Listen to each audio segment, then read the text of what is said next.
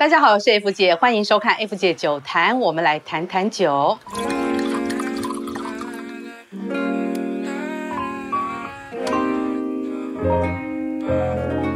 之前我介绍过可以媲美法国香槟的西班牙卡瓦气泡酒，这一集呢，我要来介绍另一款 CP 值也很高的西班牙 Rioja 产区的葡萄酒。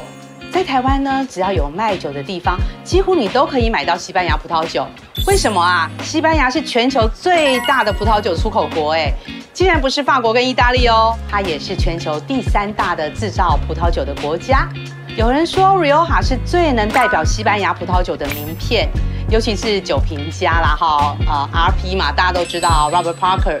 这几年给这产区的评分都非常的高哦，所以这里的葡萄酒销售量呢也不断创下新高的纪录。西班牙葡萄酒的分级制度其实很复杂哦，我如果要讲，真的要讲很久。可是这一集呢，我就只针对 Rioja 来讲。但是这么多 Rioja 的葡萄酒，你要怎么挑呢？等一下呢，我就会来介绍我怎么样从酒标上来辨识 Rioja 的级别，以及这些级别它代表的意义是什么。当然啦，这跟价钱也很有关系哦。所以你可以作为选酒的参考。Rioja 呢，在一九九一年呢，是第一个获得西班牙最高等级法定优质产区，也就是 DOC、DOCA 这个殊荣的地方哦。在 Rioja 酿造的酒大多使用 Tempranillo。它酿造酒的方式跟法国的波尔多呢有雷同的地方，大部分呢也是用呃跟其他葡萄混酿的方式来做。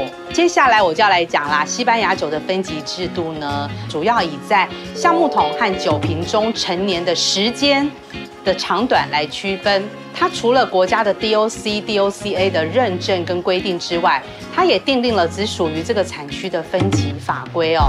它设立了一个评委会。先针对红酒的熟化标准，在发酵完成后评估这个酒可不可以使用 Rioja 这个名字。你要符合标准，你才可以把这个酒放到橡木桶里面进行陈酿哦。之后呢，再依照酒液的陈酿熟成的年限呢进行认证分级。如果你的酒液一开始就不够好，你根本连 Rioja 这个字你都放不上去，就是这个意思啦。好啦，那如果我今天已经是 Rioja 的酒了，我要怎么被认证呢？分成四级，这就是我们之后大家你去选酒会在酒标上看到的。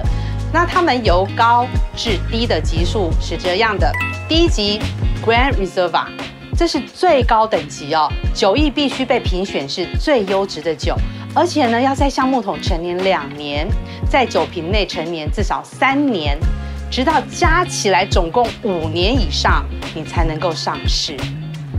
第二级就是 Reserva。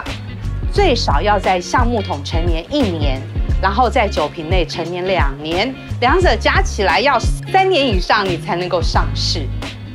第三级是 Crianza，必须要在橡木桶陈年一年，然后在酒瓶内陈年一年，这样总共两年，你才能够上市。第四级呢叫做 Joven，是新酒。新酒呢，就是最基础的级别啦。评委会呢，嗯，评定以后说，哦，你这个酒你可以叫做 Rioja，可是可能你不需要陈年了啦，你就直接喝就可以了。